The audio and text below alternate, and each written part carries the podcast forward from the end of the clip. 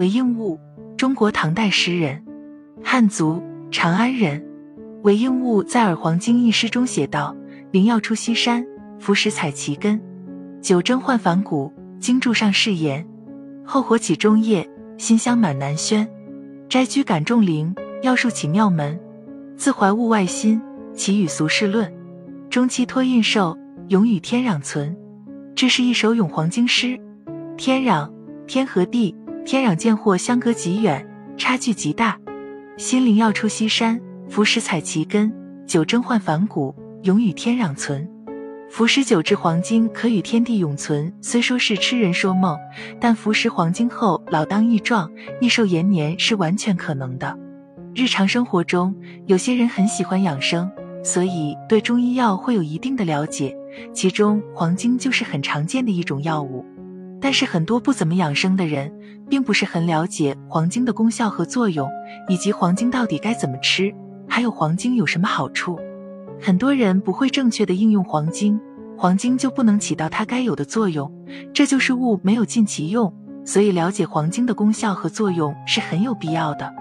首先，我们先了解黄精的功效都有哪些。在我们中医认为，黄精味甘。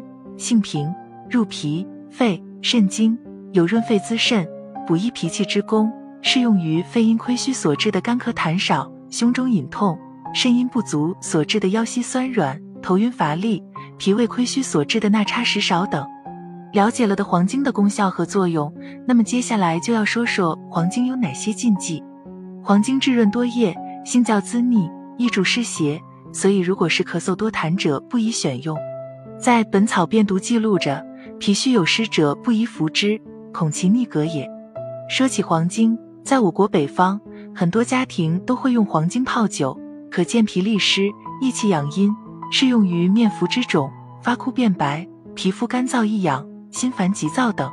其实黄精的食用方法不仅是这一种，下面再为大家介绍几道食疗餐：黄精炖冰糖，黄精、冰糖各三十克。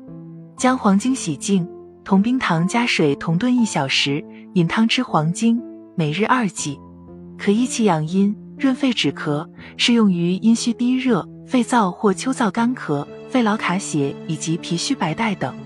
黄精二米汤，黄精二十克，莲子三十克，薏苡仁五十克，调味品适量。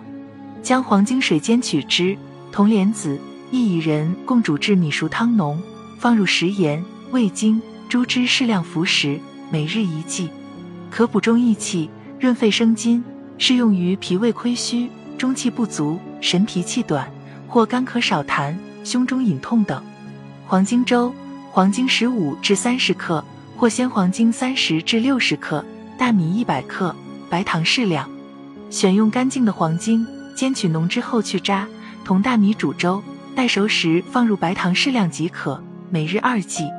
可补脾胃、润心肺，适用于脾胃虚弱、体虚乏力、饮食减少、肺虚燥咳或干咳无痰、肺痨卡血。